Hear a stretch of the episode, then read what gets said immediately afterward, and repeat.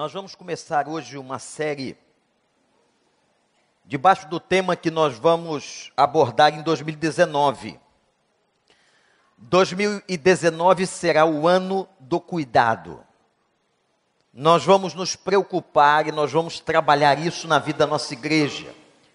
O nosso propósito, gente, é que cada um de nós, quem é crente aqui? Levanta o braço, deixa eu ver quantos crentes tem na igreja. Tem muito crente na igreja hoje. O nosso propósito é que você, a partir de uma autorreflexão, possa se propor a cuidar de alguém ou de algumas pessoas que Deus colocará na sua mente, no seu coração no ano 2019. E um cuidado integral. A nossa ideia é aguçar em você, no seu coração, essa veia do cuidado para que nós sejamos uma igreja ainda melhor na questão do cuidado para com as pessoas, seja com os enfermos, seja com os casais, seja com quem for, com aquele seu colega de trabalho, nós vamos estar tratando e trabalhando durante todo o ano de 19 a questão do cuidado uns com os outros e que você possa estar se preparando para isso. E começaremos uma série hoje na vida de um homem que foi o homem que cuidava, e era um homem que cuidava de pessoas. Uma pessoa, uma figura maravilhosa do Velho Testamento, eu me refiro ao profeta Elias. E quero convocar os irmãos a que leamos juntos capítulo 17, a partir do versículo 1 até o versículo de número 6, quando a palavra de Deus diz assim: Ora, Elias de Tisbé, em Gileade, disse a Acabe: Eu juro pelo nome do Senhor, o Deus de Israel, a quem sirvo, que não cairá orvalho nem chuva nos anos seguintes, exceto mediante a minha palavra. Depois disso, a palavra do Senhor veio a Elias: Saia daqui Vá para o leste e esconda-se perto do riacho de Quirite, a leste do Jordão. Você beberá do riacho, e dei ordens aos corvos para alimentarem você lá. E ele fez o que o Senhor lhe tinha dito. Foi para o riacho de Querite, a leste do Jordão, e ficou lá. E os corvos lhe traziam pão e carne de manhã e de tarde, e ele bebia água do riacho. Que o Senhor nos dê graça nesta hora e que o Espírito Santo fale o coração de todos nós. É um dos personagens mais ricos de toda a Bíblia, do Velho Testamento, Elias. Nós vamos ter uma série de sete mensagens que começaremos hoje, manhã, hoje à noite, amanhã no culto da virada, também no próximo domingo e no segundo domingo do mês de janeiro, serão sete mensagens onde nós vamos tratar um pouquinho da vida de Elias. A vida de Elias, gente, é tão rica que ela é quase inesgotável na sua avaliação bíblica teológica. É um dos profetas mais importantes da história de Israel. E quando nós nos deparamos, quando o Espírito Santo me fez deparar com a, o leque da vida de Elias, eu fiquei impressionado exatamente com este fato, com este viés do cuidado de Elias com as pessoas, não só da maneira individualizada, como vamos ver daqui para frente, mas também quando Elias cuidou do povo de Deus cuidou de Israel, o povo do Senhor. E quando nós agora olhamos o verso 1 ao verso 6 do capítulo 17, nós encontramos algo muito interessante que podemos aprender com este homem que cuidava de gente, que cuidava de pessoas. Irmãos, você talvez pergunte assim, pastor, por quê? Que a liderança da igreja, que o conselho pastoral da igreja chegou à conclusão de que 2019 seria o ano do cuidado, por uma razão muito simples. Se você observar a vivência das pessoas hoje, a vida, a carência das pessoas, as necessidades múltiplas, num mundo tão difícil, você pode ter a certeza de que a síntese da necessidade que nós temos hoje é de sermos cuidados, é de que alguém se importe com a nossa causa, que alguém se interesse por aquilo que falamos. Irmãos, as pessoas não se interessam mais pelo que o outro está falando. Muitas vezes, e dependendo do grau e o nível de ansiedade, você está falando com alguém e imediatamente aquela pessoa está te interrompendo porque ela quer dizer alguma coisa. Já passou por isso? Você não consegue concluir o raciocínio. Porque a carência, as patologias emocionais são tão grandes que nós vemos no dia a dia, por onde quer que nós passemos, que há uma necessidade tremenda, há uma sede das pessoas em serem cuidadas e cuidadas pelos outros. Nós somos seres relacionais. Eu não estou falando aqui de um cuidado angelical, eu não estou falando disso que a Bíblia tantas vezes trata do Deus que providencia esse cuidado, não estou falando de nós, seres humanos, nos importarmos, cuidarmos das pessoas. As pessoas estão sendo relegadas a segundo plano em toda a sociedade. Isso tem também afetado a própria igreja. E nós queremos então resgatar, acender esta visão, esta veia de cuidado em que você tem uma responsabilidade, inclusive como crente, de cuidar daquela pessoa não crente que está imediatamente próxima a você. Quando a Bíblia diz que nós devemos amar ao nosso próximo, ela não diz que nós devemos amar ao nosso próximo que é crente. Mas ela declara que nós temos que cuidar daquele que imediatamente precisa de nós. Quem é o nosso próximo? É essa pessoa. O nosso próximo é aquele que imediatamente precisa de nós. Não importa aqui a sua fé, não importa a sua crença. E é neste cuidado de amor, de fraternidade, neste zelo pela vida do outro, que nós vamos demonstrar verdadeiramente o cristianismo do Cristo. Quando orava em João 17, Jesus disse isso com muita clareza. Pai, que eles sejam um, a fim de que o mundo saiba que tu me enviaste. Ele está fazendo uma oração pelos discípulos e depois ele diz o seguinte: E eu oro também por aqueles que ainda crerão em mim. Estava orando por mim, estava orando por você. Esse cuidado que a gente precisa ter. Ouvir as pessoas. Escutar o coração, gente. Escutar as necessidades parar de falar um pouco para que o outro fale. Ser um servo abençoador. Nós estamos cheios de crentes nas igrejas que querem ser abençoados. Não há nada errado nisso. O problema está em que você apenas quer ser abençoado e não quer abençoar.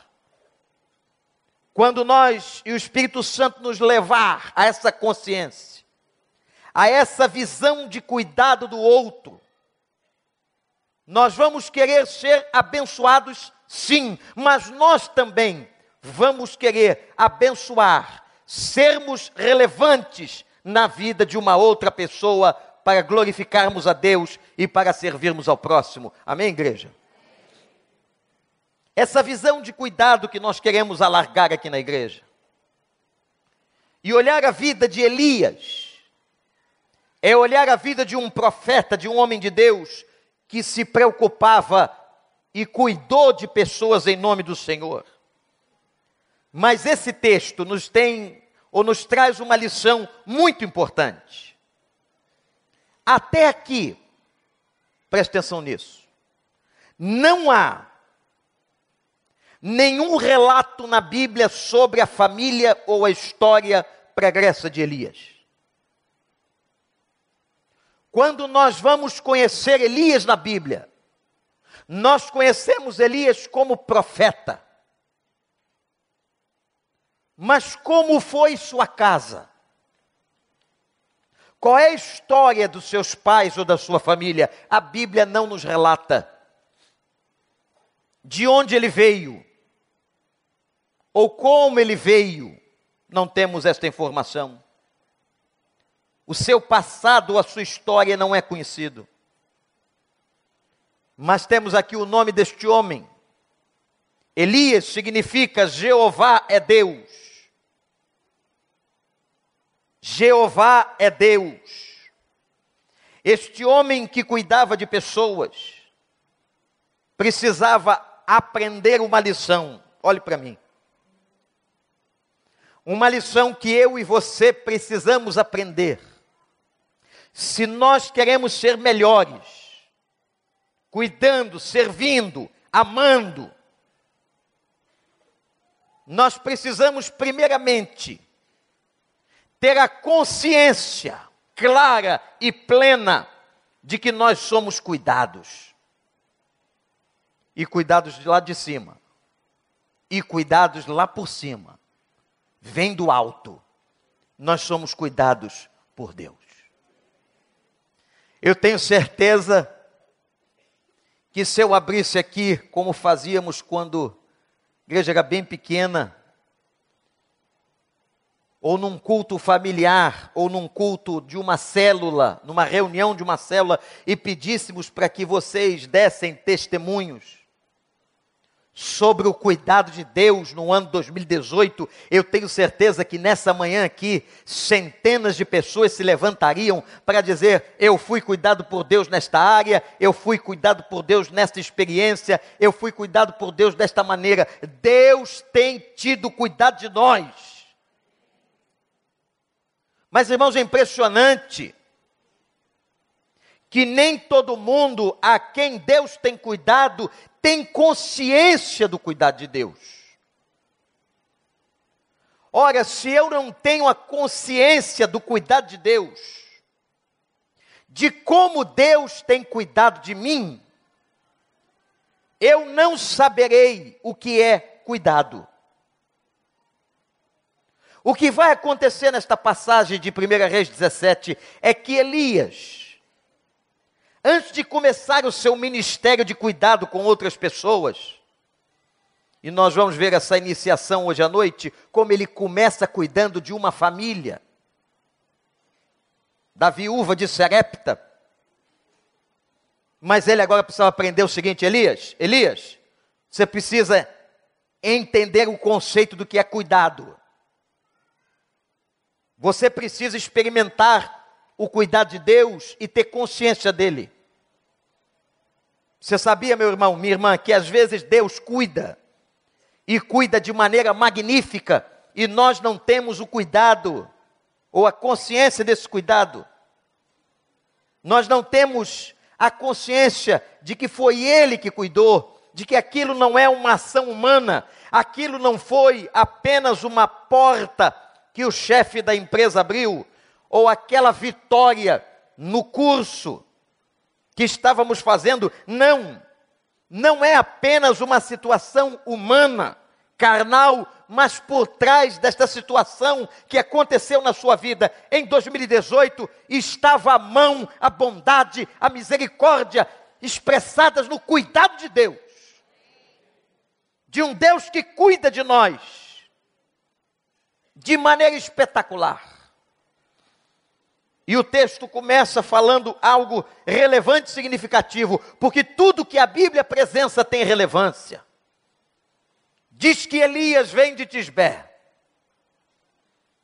Irmãos, se você procurar nos mapas bíblicos, nas concordâncias da Bíblia, você procura, por gentileza, o nome Tisbé, e você vai ter extrema dificuldade de encontrar este nome. Por que dificuldade de encontrar o nome de Tisbé? Porque Tisbé era uma aldeia, não sei nem se posso chamar de uma cidade, uma aldeia pequena próxima ao Val de Jaboque. Próximo àquele lugar em que Jacó lutou com o anjo. Nas colinas de Gileade. E é lá daquela aldeia, daquele lugar, do lugar mais improvável que saiu um dos maiores profetas da história. E você pergunta, pastor, qual foi o seminário de Elias? O seminário que Elias fez, anote aí, foi o seminário da vida. Ele não entra numa escola teológica. Ele não está na escola de profetas, mas ele vem de Tisbé, do lugar improvável, do lugar da simplicidade. E é aqui que eu quero tirar a primeira lição para todos nós. Guarde uma coisa no teu coração, meu querido, meu irmão, minha irmã. Pessoas simples, pessoas muito simples, podem cuidar de outros sim. Pessoas, às vezes, com uma história tão minguada no que diz respeito a uma academia, a um preparo acadêmico. Gente que diz assim, pastor, eu não estudei no seminário, não tenho, eu não tenho prática na escola, eu não tenho vivência na vida acadêmica. Eu sou pessoa muito simples, pastor. Eu sou ali daquele bairro pequeno da cidade. Eu sou de uma cidade do interior. Eu vim, pastor, de uma igreja bem menor do que esta. Meu irmão, exatamente é neste ponto que eu quero tratar com você. Deus chama pessoas de lugares improváveis. Deus chama pessoas de lugares inimagináveis. Porque a questão não são os lugares, a questão são pessoas. Deus trata com pessoas, não importa se você é mineiro, baiano, carioca, paulista, ou se você até nasceu numa outra localidade, num outro país, o fato é o seguinte: Deus pode usar a sua vida. Deus pode cuidar da sua vida e tratar da sua vida de uma tal maneira a fazer de você um vaso de bênção. Não se julgue pequeno, não se veja pequeno. Irmãos, que toda esta mentalidade pequenez, esta mentalidade atrofiada que talvez você tenha tido em 2018, caia por terra agora em 19, em nome de Jesus. Essa coisa que Satanás trabalha com tanta propriedade para fazer as pessoas se acharem incapacitadas.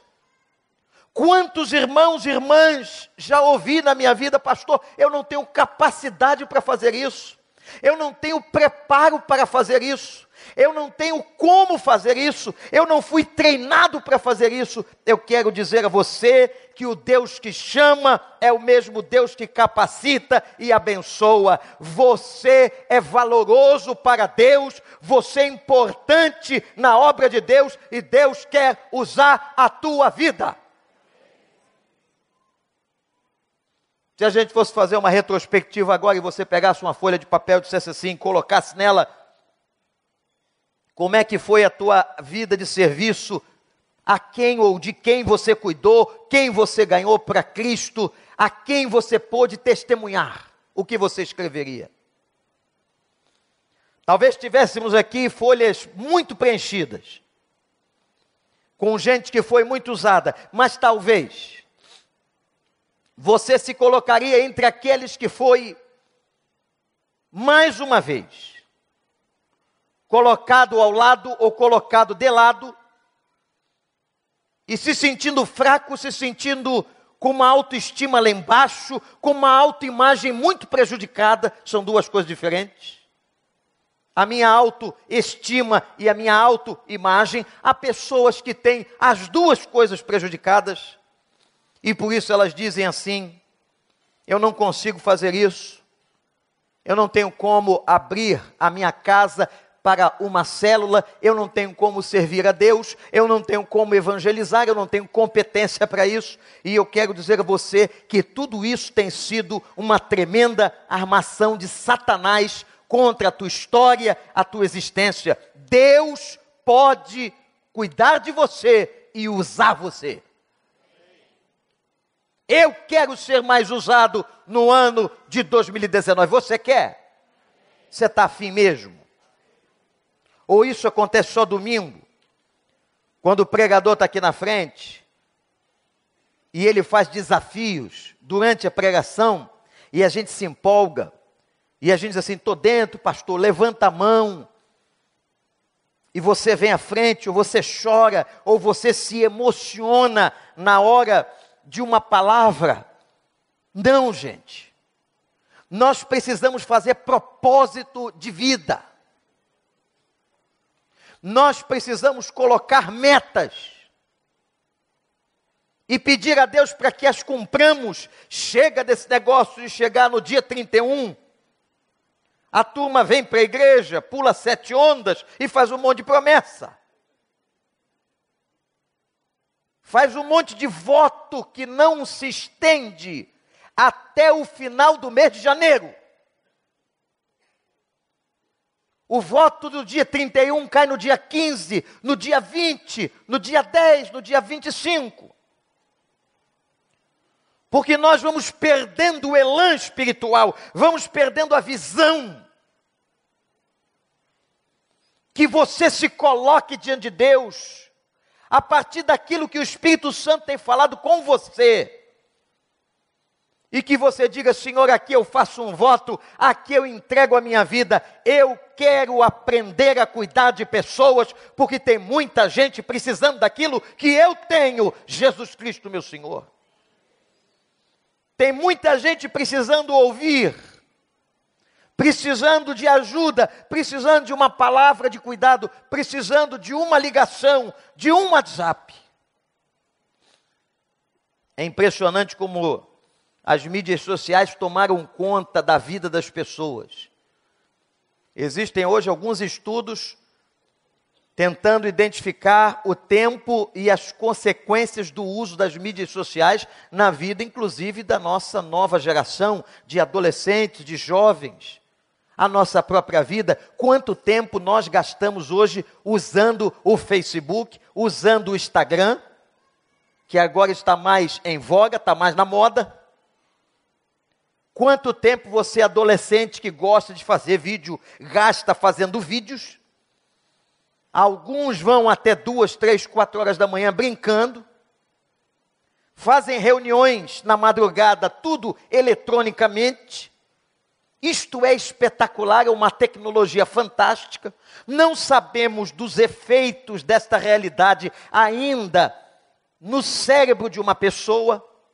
É muito novo para a gente poder identificar. Sabemos algumas poucas coisas, mas que bênção seria, que coisa maravilhosa seria, meus irmãos, se nós víssemos que Deus deu isso ao homem, essa inteligência não só ao Steve Jobs, mas a tantos outros do Vale do Silício e da tecnologia. Deus permitiu isso para quê? Porque isto é ferramenta de cuidado.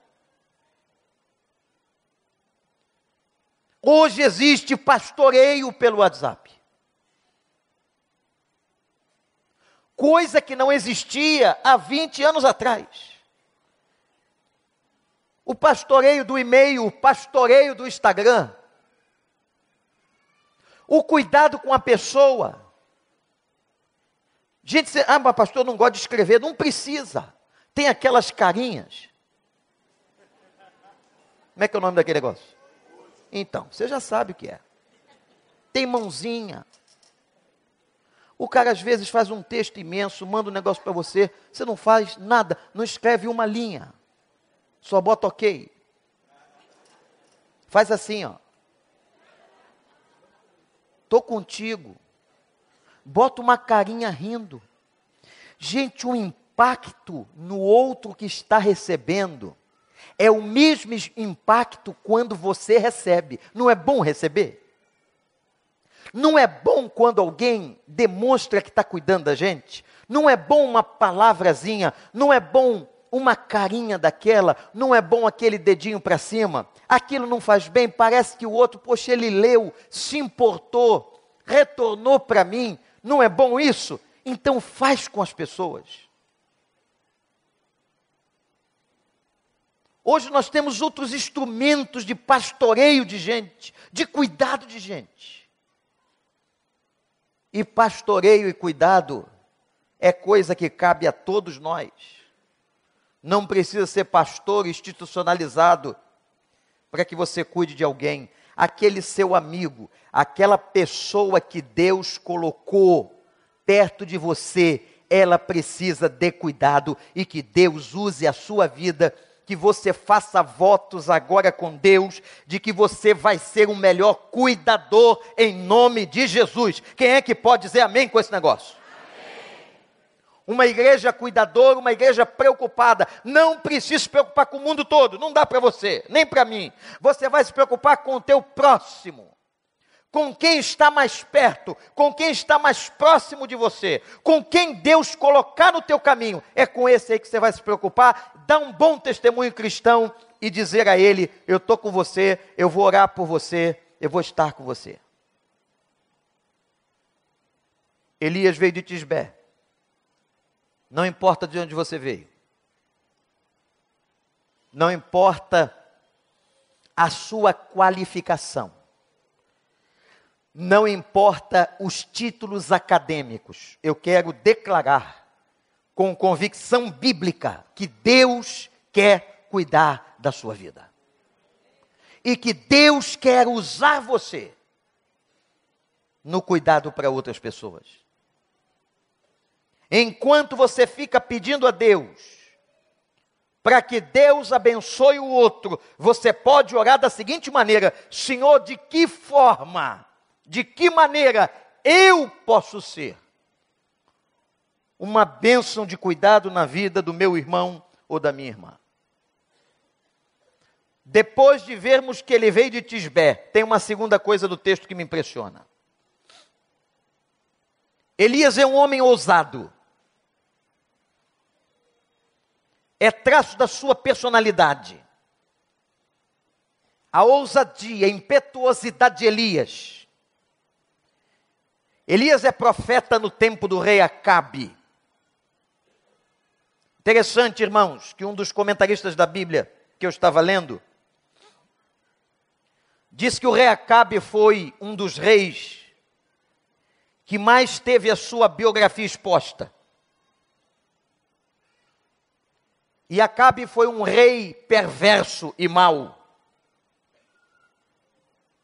Acabe se casou com uma mulher que piorou a sua vida.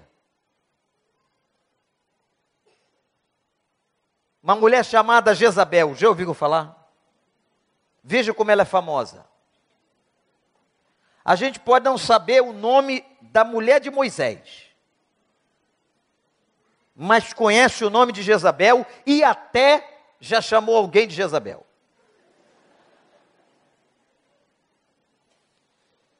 Essa dupla não era fácil.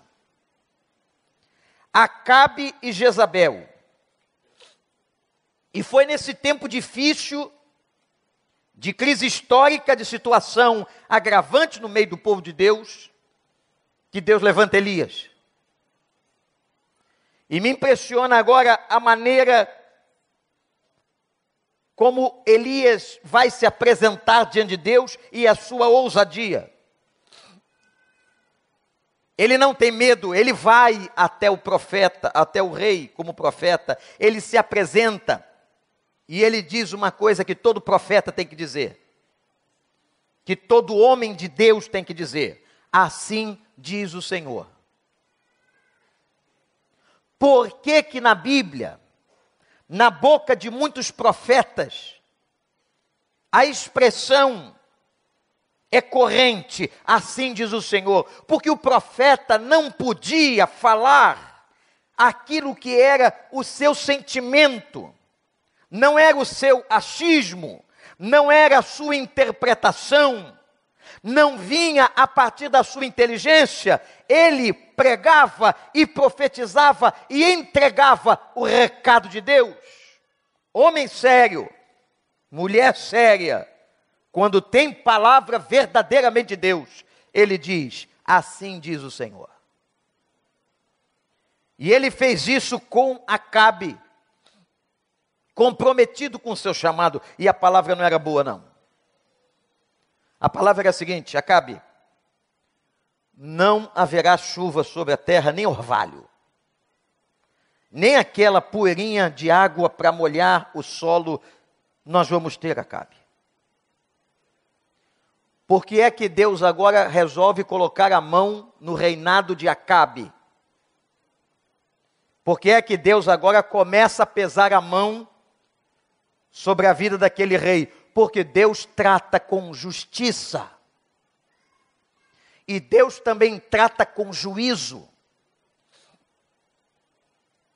Jezabel, por exemplo,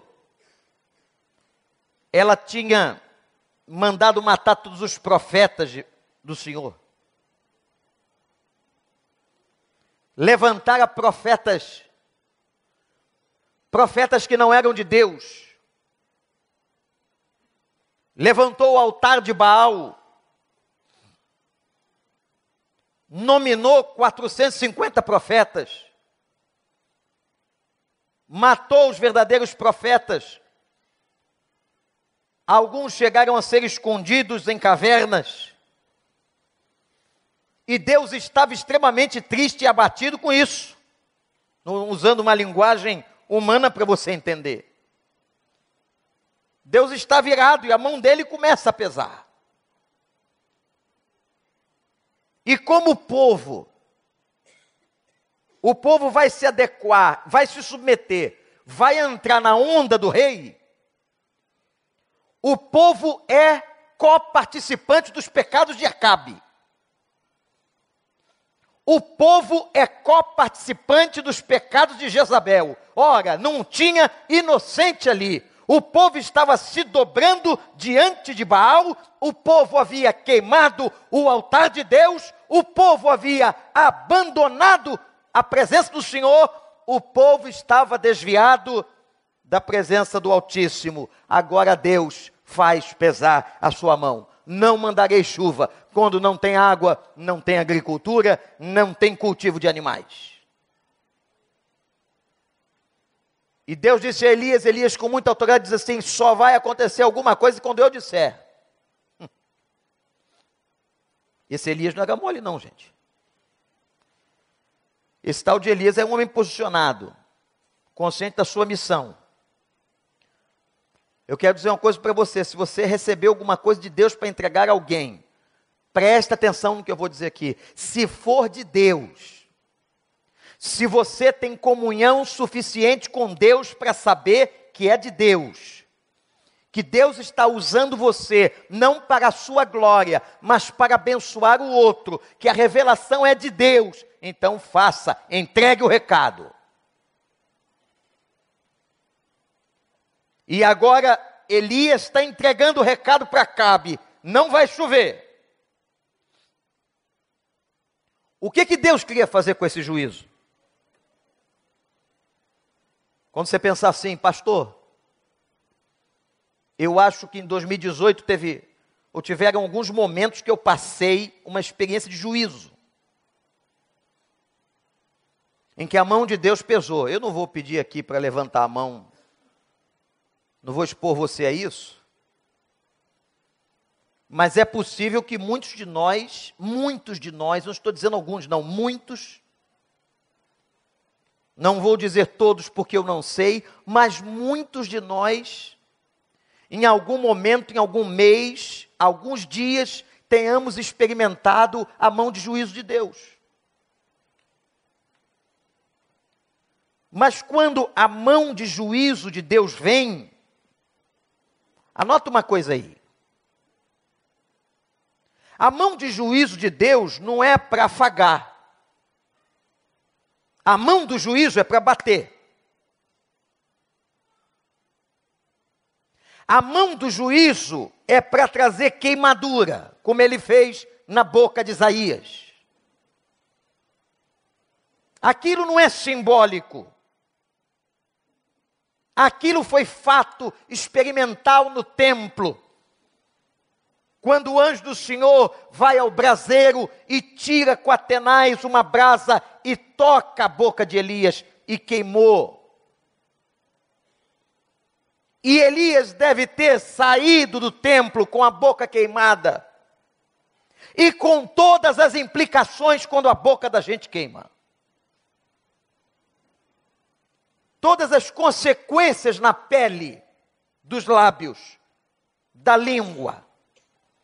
Porque Elias havia feito uma confissão: Senhor, eu sou um homem de lábios impuros e eu habito no meio de um povo de impuros lábios.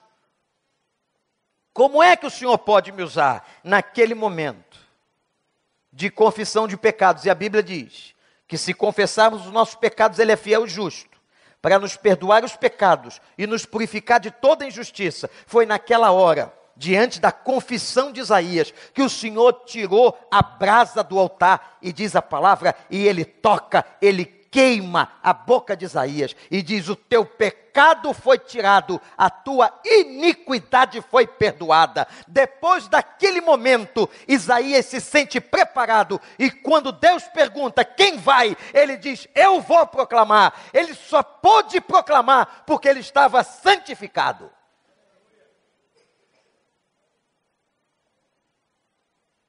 Talvez em alguns momentos você disse assim, pastor, eu fui alvo do juízo aquilo que aconteceu, até aquela enfermidade permitida, aquela luta que eu passei, alvo de juízo. Mas eu quero dizer uma coisa importante. A Bíblia diz que Deus só castiga quem Ele ama. Deus repreende como um pai. Olha para mim e guarda no teu coração. Se você passou momentos de juízo, de luta, em que você reconhece que era juízo de Deus sobre a tua vida, Deus só tinha um propósito maior, e o propósito maior para a sua vida era trazer você mais para perto, trazer você mais para o altar, trazer você mais para a santidade, trazer você mais para junto dele. Deus quer a gente perto dele.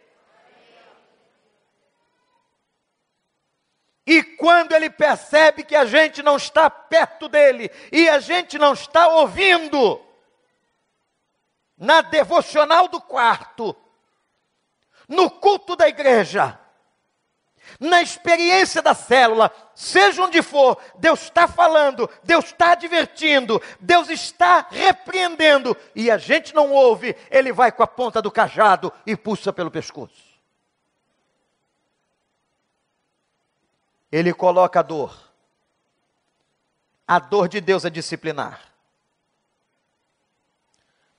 E eu creio no texto que orei há pouco, texto de Paulo aos Romanos, que a Bíblia diz que tudo coopera para o bem daqueles que amam a Deus, daqueles que são chamados pelo seu decreto. Tudo que acontece na vida de um crente, se você é crente, se você é de Jesus, se você tem o Espírito Santo, até a luta que você está passando, o juízo que ele permitiu, a vara que ele deixou vir sobre tuas costas, a boca ardendo, a ferida que ele causou, aquele sentimento de inadequação da sua alma, aquela luta pessoal, interior, que você reconhece, juízo do Altíssimo, ele está dizendo com isso: eu te amo, eu te quero, eu não quero que você se perca, eu não quero que você se desvie, e eu estou te trazendo de volta. Era isso que Deus estava tentando fazer com Acabe e com Israel. Você crê nesse cuidado do Altíssimo? Então não reclama, não. Passa resiliente pela vara passa resiliente pelo açoite celestial, passa resiliente pela queimadura, passa resiliente pela dor e pelo sofrimento, e saiba que o teu Deus está cuidando de você. Virá tempo de seca, disse Elias a Acabe. porque vocês estão distantes de mim, diz o Senhor. Eu os amo, povo escolhido, mas vocês estão fazendo aquilo que não me agrada. Vocês levantaram altares. Meus irmãos, toda vez que havia concerto, e que Israel cambava para o lado da idolatria, porque isso acontecia muito. Você vai dizer que povo esquisito, né, pastor? É, igual a nós. Igual a nós. Ah, pastor, mas eu não cambo para o lado dos, dos altares, camba assim. Nós construímos outro tipo de altar. Esse altar aqui é de Mamon, é o rei da grana. Esse é o altar daquele que eu tenho como preferência. Esse outro altar aqui é uma outra entidade que domina, por exemplo, a minha sexualidade. E gente fazendo besteira rodo. E a gente se descrente e levanta um monte de altares, muitos altares, aonde e o que significa o altar? É onde eu coloco o meu coração. O altar que eu construo, outro senta. Senta ali a carnalidade, senta ali o dinheiro, senta ali a vaidade, senta tanta coisa que não devia sentar. A primeira coisa que os profetas de Deus faziam quando os altares tinham sido levantados e o povo estava na perdição, era que os profetas e os reis mandavam quebrar todos os altares. Louvado seja o nome do Senhor. O desafio agora, último domingo do ano de 18, quebre altares na sua vida. Se porventura construíste algum altar em que o Senhor não está sentado, Há algum altar que tenha atrapalhado a tua vida cristã, tem atrapalhado a tua comunhão com Deus, tem atrapalhado a tua história de vida, tem atrapalhado os projetos do Senhor. Se algum altar existe entre nós ou dentro de nós, que seja quebrado agora, em nome de Jesus. E que se o Senhor veio ou está ainda vindo com juízo, que você entenda, Deus me ama. Porque só pai repreende o filho a quem ele ama. Depois que Deus falou com Elias e Elias falou com Acabe, Elias era de onde? Olha aí, ninguém sabe porque é um nome. Se fosse cascadura, todo mundo sabia. Agora, Tisbé. Onde? Marechal? Que isso? Ah, Marechal Hermes. Tisbé. Elias de Tisbé profetiza para Cabe. A profecia para Cabe é de juízo. Agora Deus faz um negócio diferente. Diz assim: Elias, eu tenho muita coisa para a tua vida. Eu quero te usar muito. Eu quero que você seja uma benção, Elias. Então eu vou te matricular na primeira escola. Quem se lembra da sua primeira escola? Lembra? Lembra do nome? Qual é o nome da sua primeira escola? Vamos dizer o nome da nossa primeira escola juntos? Vamos lá? Um, dois, três, já. Morvan. Primeira escola que eu tive. Tem uns que lembram até da pré-escola, né? Aquele tal do jardim. E agora tem a pré-pré. Já tem gente matriculando criança no ventre. Para quê? Para poder trabalhar, pastor. Você vai para a primeira escola, você vai para a escola de Querite. Está aí na tua Bíblia. Você vai para a escola de Querite. E essa escola é uma escola muito bonita. Perto dela tem um riacho. Você vai para lá e lá é muito deserto. Lá é uma escola isolada. Na minha época, uma das ameaças que os pais gostavam de fazer, mamãe também, é que se não obedecesse é para o colégio interno. Muitas ameaças foram feitas. Quem já foi ameaçado de ir para o colégio interno? Ah, todo mundo. Era tudo pai igual. Aprendi um com o outro em alguma roda de mercado na hora de comprar legumes. Se não passar de ano, se não sei o que, se tirar nota ruim, não sei o que, vai para o colégio interno. Eles não tinham, na verdade, nem condição nem dinheiro para pagar o colégio interno. Mas a gente, na hora, não se ligava no negócio. Porque o colégio interno era um colégio integral, pago, a pessoa dormia, vivia lá, tal, tal. Mas a gente imaginava aquela tristeza do isolamento no colégio interno. Tinham pessoas muito mais que iam bater na gente, era toda fantasia que era feita. Você apanhava com palmatória. Teve alguém que foi vítima de palmatória aqui? Teve, misericórdia. Dá para apresentar a sua professora, irmã? Mas, meu Deus, gente boa. Palmatória, castigo na sala escura, coisa esquisita. Vai para a escola de Querite que eu tenho alguma coisa para tratar com você. Agora, para mim, vem o centro, a essência do texto, presta atenção, o que Deus estava querendo. Elias está começando o ministério profético. Elias está começando a dizer as primeiras palavras proféticas ao rei Acabe. Elias precisaria cuidar de muitas e muitas e muitas pessoas. Então, gente, a lição é a seguinte: Elias, antes que você comece a cuidar de alguém, eu vou te ensinar o que é cuidado. Você, antes de cuidar, precisa ter a consciência de que você foi cuidado. Irmãos, aqui está um segredo muito interessante da vida. Que praticamos, por exemplo, no celebrando a recuperação. Pessoas que vão cuidar de outras são pessoas que passaram pelo mesmo processo e venceram. Essa é uma das grandes características do celebrando a vida. O dependente químico, por exemplo, é tratado por alguém que venceu a dependência química. O depressivo é tratado e trabalha junto com alguém que passou pela depressão. Quem está tratando da perda é alguém que por ela passou. Elias, como é que você vai ensinar e cuidar se você não entender o que é cuidado na sua vida, você vai precisar aprender. E detalhe, irmãos, olhem para mim, você vai precisar se submeter ao cuidado.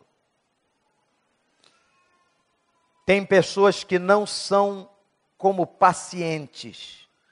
A palavra paciente no uso médico é muito interessante.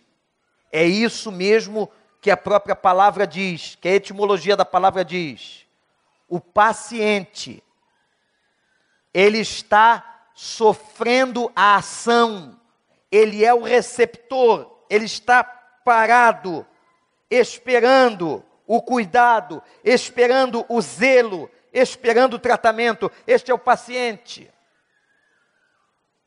Ele está entregue quando você chega a uma mesa cirúrgica.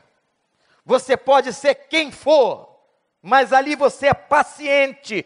Quem está com poder, com a palavra, com bisturi, com conhecimento e com a ciência é o médico que está diante de você. E você não é mais nada a não ser paciente. Elias, eu vou te ensinar a ser o paciente. Eu vou te ensinar cuidado, Elias, para que você possa fazer com outro. Porque teu ministério é grande. Tem muita coisa para você, Elias. Irmãos, a primeira lição na escola de Querite. Deus manda Elias para o riacho. Deus, naquele momento, protege de Acabe. É interessante como Deus age. Deus podia ter feito outra coisa. Mas a partir do momento, amados irmãos e irmãs, a partir do momento em que houve denúncia e que Elias confrontou Acabe, a sua vida passa a correr riscos. Ele desafiou o rei, ele foi audacioso diante do rei, ele se colocou de uma maneira forte diante do rei. Agora, o que Deus está fazendo é levá-lo para um lugar de proteção. A escola de Querite é escola de proteção e de livramento. A primeira lição de Deus que Elias precisa aprender: eu te protejo e te livro. Elias, eu escondo você. Quantos salmistas, gente, disseram isso? O Senhor é o meu esconderijo. O Senhor me esconde. A palavra guardar nos Salmos é a mesma ideia de esconder. Quando você guarda alguma coisa no cofre, na sua gaveta, você está protegendo, você está escondendo. Deus está escondendo, protegendo Elias da fúria do rei Acabe. Eu quero declarar a você que o Deus que te chamou para cuidar é o Deus que cuida da tua alma. Mil cairão ao meu lado e dez mil à minha direita, mas eu não serei atingido. Louvado seja o Senhor. Eu recebo a tua palavra, Senhor. Esconde a minha vida nas palmas das tuas mãos Quantos livramentos Deus te deu em 2018? Alguns livramentos você nem tomou conhecimento, o cuidado, a proteção de Deus vai para Querite por causa de Acabe, se protege de Acabe e fica lá, porque Acabe não te achará. A primeira lição que a gente tem que aprender é de um Deus que nos protege. Eu tenho sido protegido pelo Senhor, eu tenho sido guardado pelo Senhor, eu tenho sido livrado pelo Senhor, e eu sei que você também.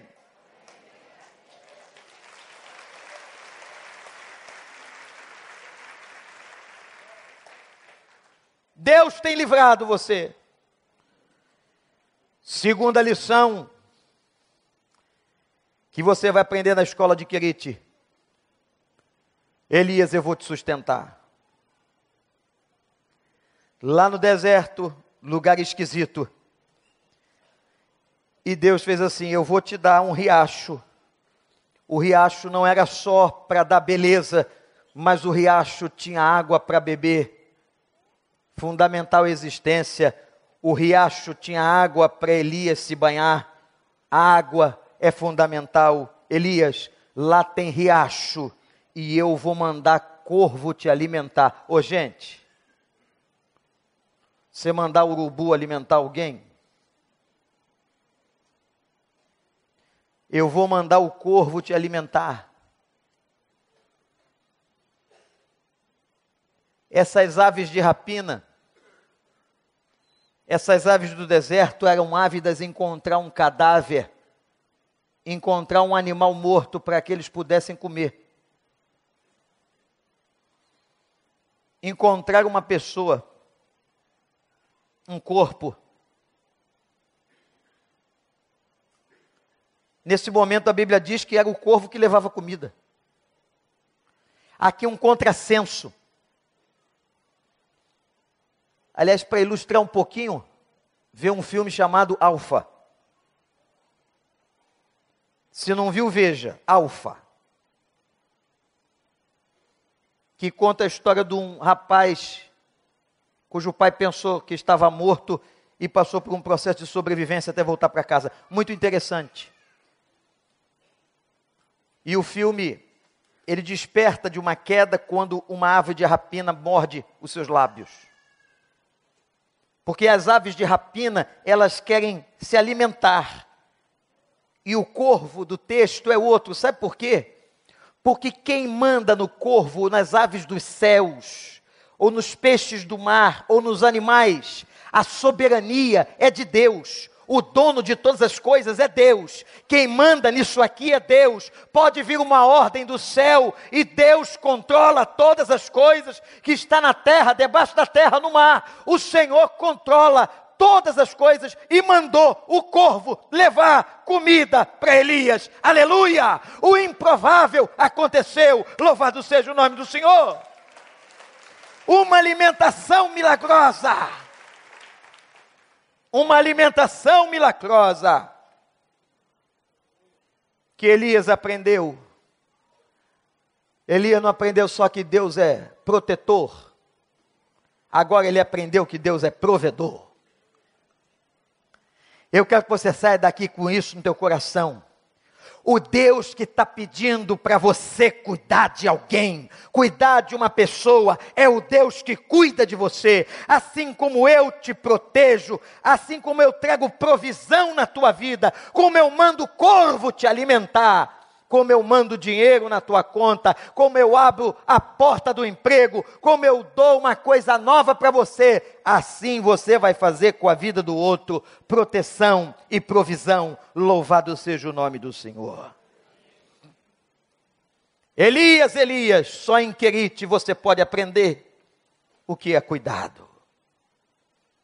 E depois de passar pela escola de Querite, agora ele está pronto, preparado, experimentado no deserto, alimentado pelos corvos, para continuar a sua jornada. E ele vai bater na casa de uma família desesperada, com fome, por causa da seca que se instalou naquela região. Mas esse episódio eu vou contar hoje de noite. Você foi abençoado? Valeu a pena ter vindo à igreja esse último domingo? Você podia, tá, podia ter outro lugar tão sol danado lá fora. Tem gente abessa, agora abessa na praia. Andando de bicicleta, jogando vôlei, futebol, porque você não ficou lá? Porque você não foi comprar o presente que não comprou, porque você não foi comprar a comidinha de amanhã à noite. Você não foi, sabe por quê? Porque você veio aqui para ser alimentado pelo Espírito de Deus. E eu espero que nessa manhã o Senhor tenha trazido alimento para a sua vida e que você tenha atendido do que Deus quer fazer contigo é coisa grande, meu irmão. Você vai ser uma benção, você vai ser um cuidador, você vai ser uma cuidadora. Você vão olhar para a tua vida e vão dizer assim: essa pessoa é de Deus, ela cuida, ela cuida, e que você saiba que esse Deus que quer que você cuide, está cuidando de você. Ele te levou para a escola de Querite, ele diz por que ele bate em você às vezes, ele te dá alimento, ele protege você dos reis acabes por aí. Louvado seja o nome do Senhor. E às vezes a gente vai em lugar tão longe. Vou mostrar algumas coisas para você. Mostra primeiro aí. Dá para mostrar, Renato? Vamos lá, vamos mostrar primeiro a foto. Tem, acho que tem duas fotos, só quero duas. Esse é o grupo, irmãos, de pastores que saíram dos seus países. Tem pastor ali que vive um mês com um pouco mais de 100 dólares. Tem pastores ali da Bielorrússia, da Rússia, da Ucrânia e da Letônia. E você está vendo ali do meu lado o pastor Luiz Saião. Não sei se você me viu eu estou ali dentro. E nós passamos dias num lugar da Bielorrússia, dentro de uma geleira. E eu de lá ficando vendo aqui a praia, e os caras, os caras do conselho, esses caras são maus, eles postam praia, eles postam sol, céu azul, jogo de vôlei. Aquilo que você está vendo atrás de mim é um congelamento do mar. Nós chegamos a pegar 10 graus abaixo de zero. Esse pastor, você está vendo à minha direita, vocês já conhecem, foi o nosso intérprete para as línguas daquela região, pastor Anatoly Smilokevich. Smiloshenko. Smiloshenko. E esse pastor da esquerda está sozinho na Letônia É um leto de nascença, pastor Hans. O pastor Anatoly foi nosso intérprete. Tem um outro vídeo aqui. Antes de. Bota a imagem do vídeo, depois a gente assiste.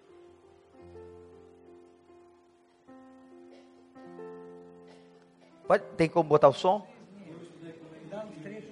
Eu agradeço a Deus que um dia eu me encontrei com esse homem.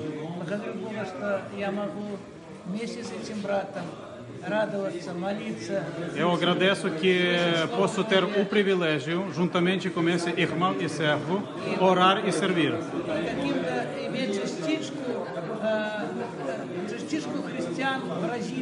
Através dos irmãos, nós podemos sentir o amor e carinho que todo o Brasil expressa em relação conosco.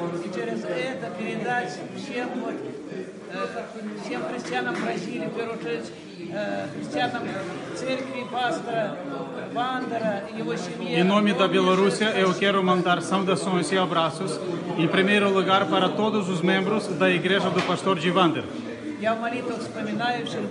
Nas minhas orações, nós sempre lembramos e oramos pelo Brasil e pelo Senhor. Que Deus continue abençoando todos vocês. E que Deus abençoe esse irmão. Tem um outro vídeo. Cada um tem a sua área de cuidado, não é? E eu não estava ali sozinho, não, eu estava com vocês ali porque eu quero agradecer a muitas e muitas pessoas que oram pela minha vida. Cuidado de Deus para com a minha vida vem quando vocês, de coração, dizem assim, pastor, eu estou orando pelo irmão, como uma pessoa falou ali há pouco. É aí que eu sinto cuidado de Deus. Então eu não estava ali sozinho, não. Dezembro, lugar gelado mas sabendo do ministério desta igreja, do ministério que Deus me deu há muitos e muitos anos, eu tinha que estar lá. Eles trocaram a data para que eu pudesse chegar, porque eu não podia chegar em setembro. E quando nós chegamos lá, e agora eu vou dizer uma coisa que vocês não sabem. Você vai pensando como é que um pastor viaja para Minsk, capital da Bielorrússia, se ele ganha 100 dólares. Porque fomos nós que custeamos. O pastor Luiz Saião, a Igreja do Recreio, a Igreja Nações Unidas de São Paulo, a Igreja Chinesa em São Paulo, igrejas de letos irmãos. Nós fizemos um ajuntamento de dinheiro que custava cerca de 5 mil dólares para levar esses caras para lá. E eu quero dizer para vocês que, para honra e glória do nome do Senhor, o dinheiro foi levantado. Ainda tinha outros que a gente podia tentar levar, mas da próxima vai. Aí, você está dando cuidado, você está servindo, você está ministrando. Eles, eles ficam em êxtase. A gente falava quatro vezes, eles não tem mais não, pastor. Não tem aquela turma que está doida para o pastor parar de falar para ir embora? Eles não, eles querem ouvir a palavra de Deus, porque foi muito tempo de comunismo. Muito tempo que tudo se fechou. Então agora com essa abertura que Deus está fazendo, eles querem ouvir, se for três, quatro, cinco pregações, eles dizem assim, se é de Deus, manda. E a gente acabava o dia rouco, o intérprete arrasado.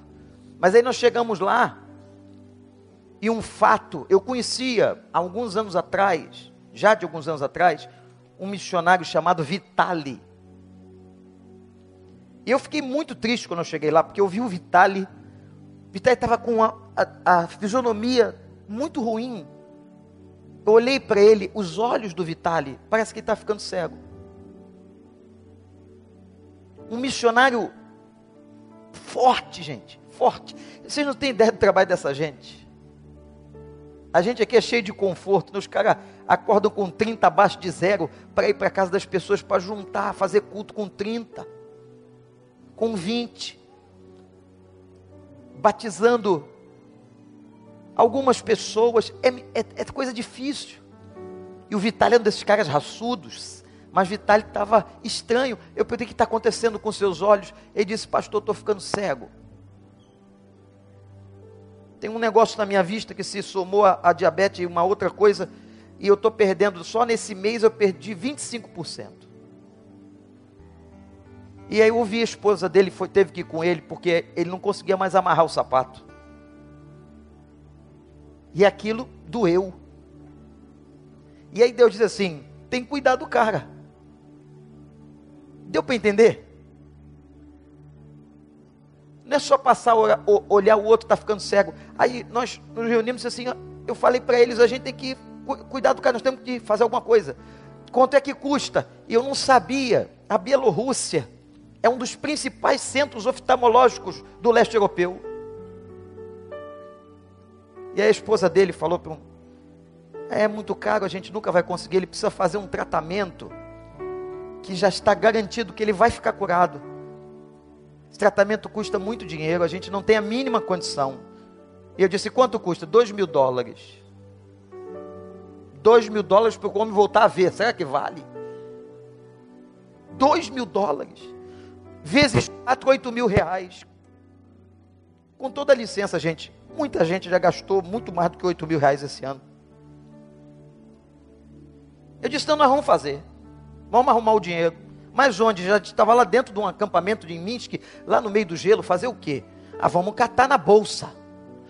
Eu ia viajar para outros lugares, eu ainda ia para Letônia, tal, e o Saião ia voltar para outro lugar também, e a gente reuniu quem podia, vamos arrumar o dinheiro, nós temos que arrumar o dinheiro, e a gente foi catando dinheiro, e nós conseguimos os dois mil dólares.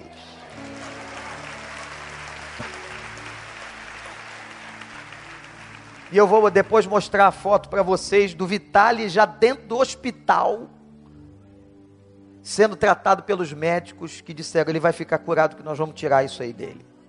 Mas tem um, acho que tem um videozinho dele aí. Bota aí, Reginaldo.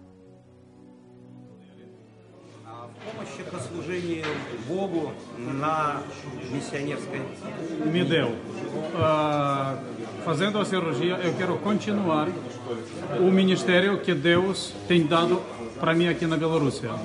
С хорошими глазами я думаю, смогу сделать намного больше. Eu acredito, eu acredito que com os olhos que enxergam, eu poderia fazer muito mais do que com os olhos que tenho no momento.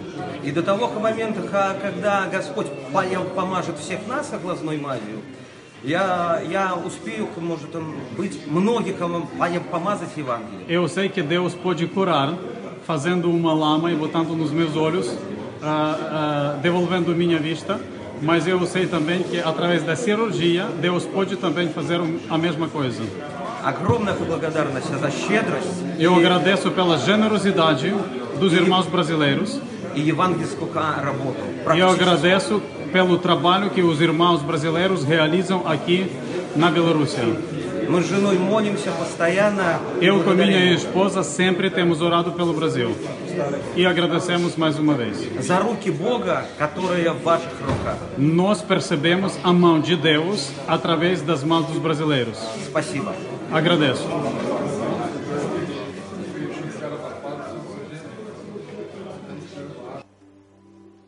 Louvado seja o nome do Senhor.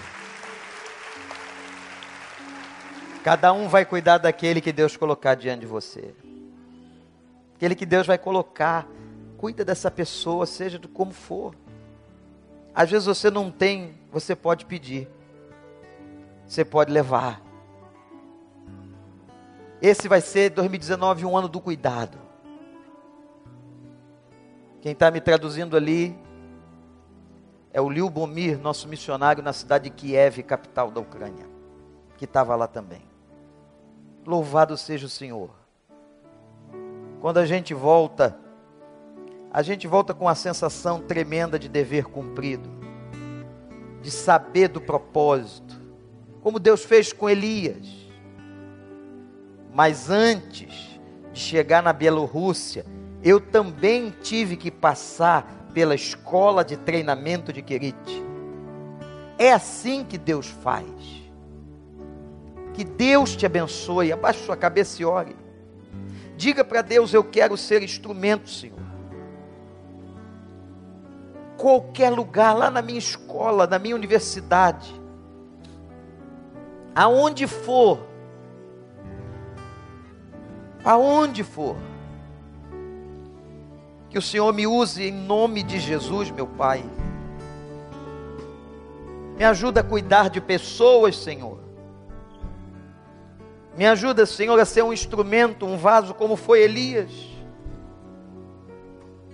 Ó oh Deus, eu não quero ter um cristianismo só de receber, de ir para a igreja para receber, de ir para a célula para receber, porque a tua palavra e o teu filho disse que é melhor dar do que receber.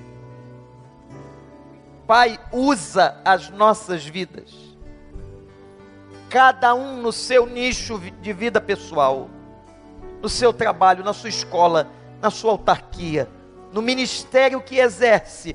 Ó oh Deus, que esse seja um ano de cuidado. Ajuda-nos. E obrigado por todas as disciplinas que o Senhor nos fez passar. Que todas elas e em todas elas a tua mão foi sentida de maneira dura, mas necessária. E depois, ó Deus, do açoite, sempre vem a proteção. Quantas vezes o Senhor nos protegeu dos acabes, nos levando para longe para o riacho de Querite. E o Senhor nos alimenta, Senhor, vindo trazer o alimento e o sustento do improvável da boca do corvo. Obrigado, Senhor, pela tua fidelidade, pelo teu amor. Agora, conscientes de que tu cuidas de nós, nós queremos nos colocar para cuidar de outras pessoas. Em nome de Jesus.